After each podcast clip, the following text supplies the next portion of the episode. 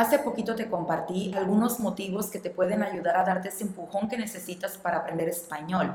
Y si tú dices, ok, Ana, yo estoy puesto como un calcetín para estudiar este idioma, ¿ahora qué sigue? Bueno, en esta ocasión te voy a compartir 10 maneras diferentes con las cuales tú puedes comenzar a estudiar este idioma.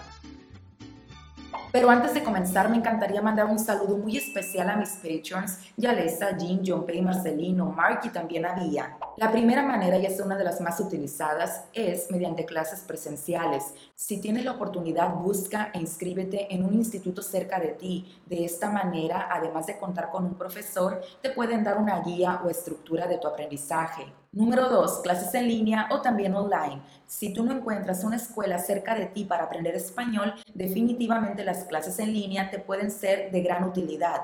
Hay muchas opciones disponibles en Internet o también puedes unirte a una de tantas plataformas en las cuales puedes aprender online. En mi experiencia y en la de mis estudiantes, las clases en línea son una gran herramienta. Más información en la descripción. Número 3, las aplicaciones. Oye, si tu teléfono tiene apps de edición de fotos, redes sociales, del banco, juegos, qué sé yo, ¿por qué no descargar una app relacionada al aprendizaje de idiomas? Existe una infinidad de este tipo de aplicaciones con las cuales tú puedes comenzar a aprender español. En ocasiones he escuchado muchos comentarios, incluyendo de profesores, diciendo, nunca vas a aprender con tal app. Hay que tener mucho cuidado con este tipo de afirmación, pues considero que algo bueno te puede dejar una aplicación para aprender idiomas. Una app generalmente está en un teléfono y un teléfono lo cargas generalmente todo el día contigo. Entonces imagínate la oportunidad de poder repasar o aprender una nueva palabra en español durante tu tiempo libre. Un intercambio de idiomas. Otra manera facilísima y también divertida de aprender español es buscando un compañero para intercambiar el idioma. Quiero decir que tienes que encontrar a una persona que hable el español y que al mismo tiempo quiera aprender tu idioma. De esta manera tú le puedes compartir de tu lengua materna y esta otra persona te puede compartir del español. Además de practicar, pueden crecer juntos en la lengua. Número 5. Con libros o lecturas. Puedes encontrar una infinidad de lecturas o artículos en español mediante internet, libros en el idioma o también cuentos infantiles que te van a ayudar a mejorar tu vocabulario o aumentarlo y también a poner en práctica tu comprensión de lectura. Desde luego te recomiendo elegir un libro adecuado a tu nivel y sumergirte en la lectura mediante el mismo. Me encantaría invitarte a que seas parte de mi comunidad en Patreon dando clic en el link que te dejaré en la descripción para que veas todos los recursos que tengo para ti, incluyendo las transcripciones de todos mis episodios de podcast y me sigas apoyando a crear más contenido como esto en español. Ver series o películas en español también puede ser una buena manera de aprender el idioma. Yo sé que hay mucha polémica en cuanto en qué idioma debo de ver el contenido y poner los subtítulos. Mi recomendación siempre es poner el contenido en el idioma original, quiero decir en español, pero los subtítulos va a variar dependiendo de tu idioma nativo. Por ejemplo, aquellos que estudian español pero su idioma nativo es el inglés, yo les recomiendo colocar el contenido, la película o la serie en el idioma original, quiero decir en español. ¿Para qué? Para que se familiaricen con el vocabulario, con el contexto o con la historia y más adelante cambiarlo al español. Y aquellos estudiantes que tienen como idioma materno el portugués pero están aprendiendo español, definitivamente recomiendo colocar el contenido en el idioma español y también los subtítulos. Créeme, te vas a ahorrar mucho tiempo en tu proceso de aprendizaje. Otra buena manera de aprender español es mediante la música. Puedes escuchar canciones en donde quieras, en el parque, en la calle, en el gimnasio, en tu trabajo, en el medio de transporte, en tu casa. Además hay de chile, mole y pozole. Si te gusta lo tranquilito, lo movidito, lo guapachoso, vas a encontrar canciones tipo reggaetón, baladas, pop, rock,